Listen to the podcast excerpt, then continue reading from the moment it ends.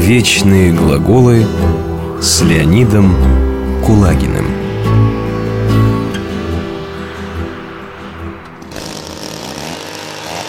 Что вы делаете? Это же... Это столетние дубы! А нам приказали, мы и пилим ага, Обращайтесь к начальству Эх, не ведают, что творят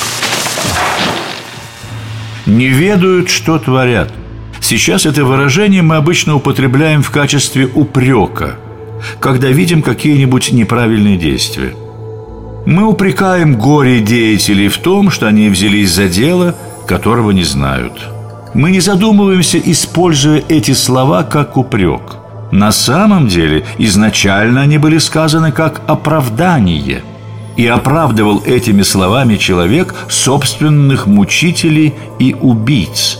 Оправдывал тот, кто сам ни в чем не был виноват.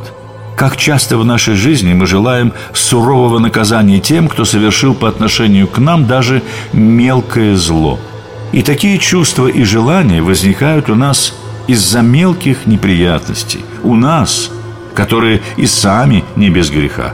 А теперь вспомним Евангелие. Что было сделано людьми со Христом? Сначала его били по ушам и плевали в лицо на допросе у первосвященников. Потом всенародно требовали у римского наместника казнить.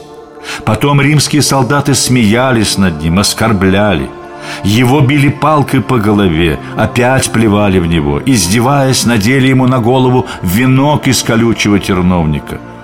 Перед тем, как вести его на казнь, он был еще раз избит. И когда его руки и ноги прибивали гвоздями к кресту, он сказал, обращаясь к Богу Отцу, «Отче, прости им, ибо не знают, что делают». В это время римские солдаты – делили его одежду, бросая жребий. Всем этим людям Христос нашел оправдание. Они сделали это потому, что не понимали, какое злодейство совершают. Он нашел им оправдание и хотел, чтобы они были прощены, хотя они никакого прощения и не просили.